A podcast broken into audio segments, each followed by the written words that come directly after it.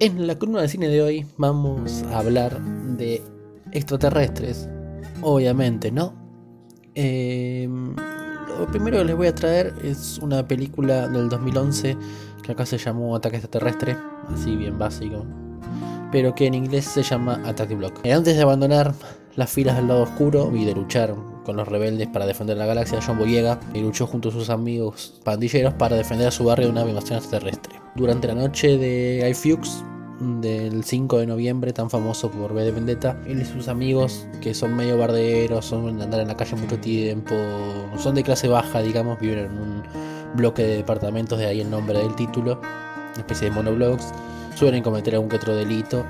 Eh, están afanando una muchacha, cae algo, algo cae sobre un auto cercano, lo hace pelota y se dan cuenta que eso que cayó, que pensaron que era un asteroide o algo de eso, en realidad es una especie extraterrestre pequeño al que atacan para defenderse justamente y lo matan contentos con su trofeo, salen a, festejar. Pero el problema es que se dan cuenta que del cielo están cayendo un montón más de estos monstruitos. Están cayendo un montón. Y nadie se da cuenta porque eh, nadie los vio y en parte están todos festejando con fuegos artificiales y todo eso. Entonces en el contexto son los únicos que aparentemente se dieron cuenta de la presencia de estos extraterrestres. Obviamente ¿Qué van a hacer los muchachos? ¿Van a llamar a la policía? No. ¿Quién le va a creer a un negrito pobre, medio chorrito de los barrios bajos? Deciden armarse con lo que tienen, bate de béisbol, una katana, fuegos artificiales y salió a combatir a estos extraterrestres.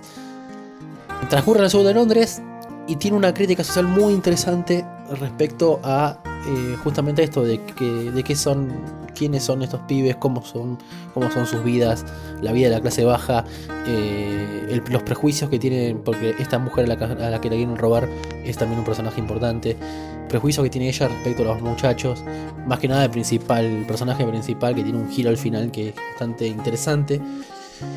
Y la acción y el humor que manejan están muy bien están muy bien equilibrados, no hay un humor excesivo ni que corte con el ambiente de película de es una película de acción, no sé si tanto de terror, diría yo. Es como una película de acción con un toque de humor y un poco de terror.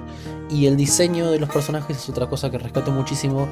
Son una especie de monos, mezcla con lobos, con un gremlin, con montón de cosas. Son ciegos, son totalmente negros, tan negros que no se ven en la oscuridad, parece que fuera la oscuridad misma. Y lo que tiene es que sus dientes brillan un montón en la oscuridad. Altamente recomendada.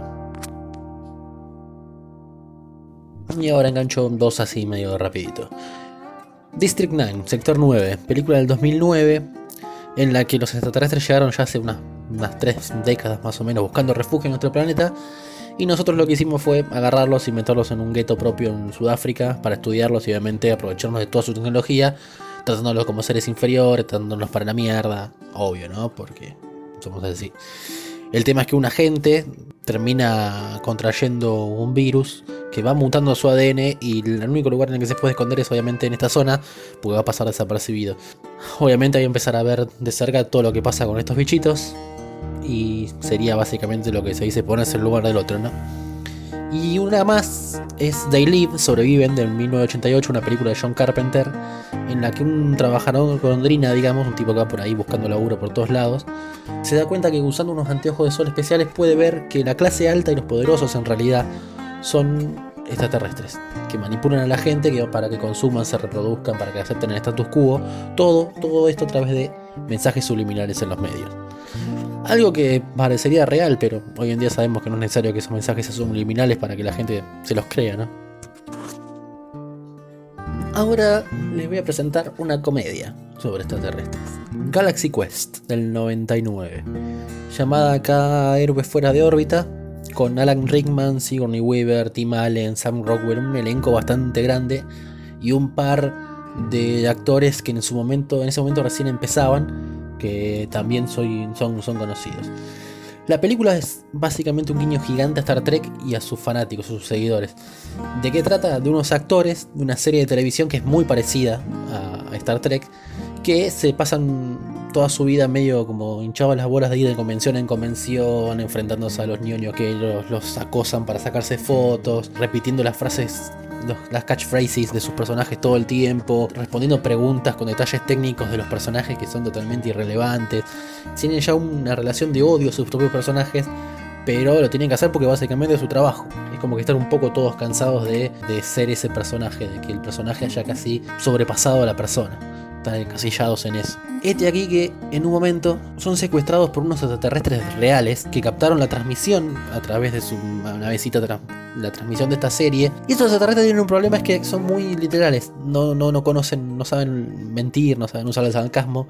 Y creen que eso que vieron en la tele, es, esa señal que cazaron, es real, que ellos son eh, héroes reales, que son tipos que pueden hacer todo lo que se ve en la serie y se los llevan porque necesitan defenderse a una raza de extraterrestres medio medio extraños, con forma medio de langosta, medio muy raros, que son como muy bélicos y que los están por hacer mierda y necesitan de la ayuda de ellos. Es un humor característico muy bueno, que no decae en ningún momento de la película, que hoy en día se puede ver y se puede disfrutar. Es esa frase que dicen que envejeció muy bien. Y lo acompañan muy bien los efectos y el diseño de producción. En un momento que caen en un planeta, tienen que enfrentarse contra una especie de monstruo roca, hay como unos bichos con tentáculos. Es una película muy, muy interesante, muy graciosa y que la verdad está, está muy bien. Alan Rickman, fallecido ya, tiene un papel hermoso. Dato de color, es el primer papel en cine de Ryan Wilson, que es el que hace Dwight en The Office. Y es una de las primeras películas que contó con su propia página web. Vos entrabas a galaxyquest.com y tenían su contenido ahí específico. Estamos hablando del 99, recuerdo. Y cerramos con otras dos rapiditas. The World's End, en una noche en el fin del mundo, se llamó acá, de 2013 es la tercera entrega de una saga de Nick Frost y Simon Pegg que solo se relaciona entre sí por una trivialidad de unos helados que consumen los personajes en las tres películas.